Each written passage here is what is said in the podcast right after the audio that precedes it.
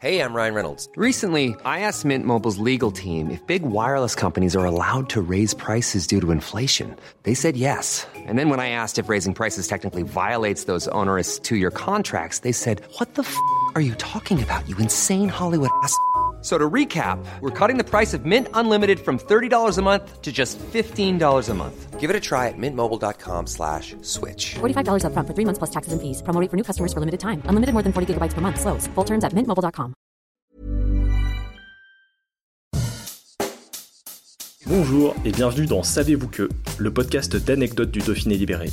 Chaque jour, on vous raconte une histoire, un événement marquant, qui vous permettra de briller en société et de vous coucher un peu moins bête. Nous sommes en 1815. Napoléon Bonaparte s'est échappé de l'île d'Elbe pour fuir l'exil et reprendre Paris. Après la traversée de la Méditerranée, il arrive en France le 1er mars. Pour remonter jusqu'à la capitale, il faut à tout prix éviter les troupes royalistes. Il traverse donc les Alpes, encore enneigées, avec ses soldats, et parvient jusqu'à Grenoble. Son passage et l'impact historique de son retour en France marquent cette route, trait d'union entre le Midi et les Alpes. En 1932, la RN 85 est d'ailleurs baptisée la route Napoléon. Mais ce n'est pas la seule trace que retiendra l'histoire et encore moins l'histoire locale. Ce sont parfois les plus hauts faits et les plus petits détails qui traversent les générations.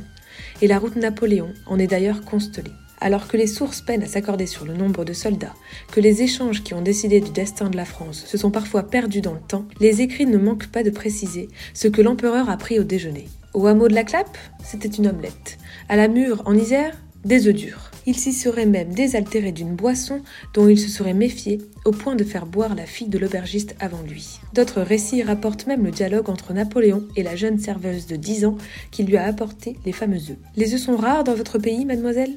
Non, sire. Il n'y a de rares que notre empereur, a-t-elle répondu. À Volonne, c'est un canard aux olives au menu. Dans cette maison, Napoléon aurait fait la sieste, au 37 rue de la Baume, très précisément. Trop précisément, pensez-vous?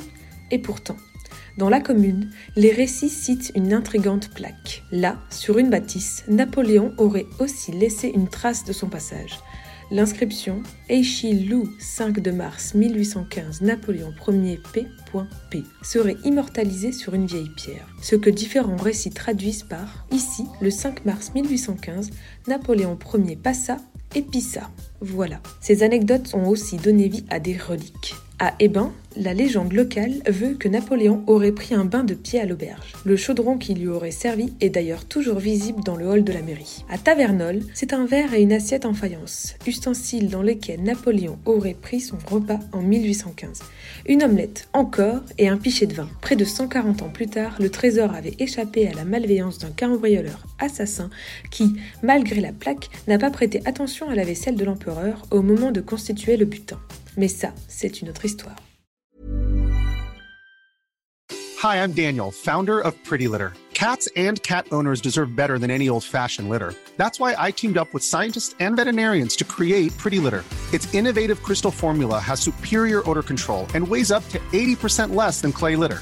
Pretty Litter even monitors health by changing colors to help detect early signs of potential illness. It's the world's smartest kitty litter.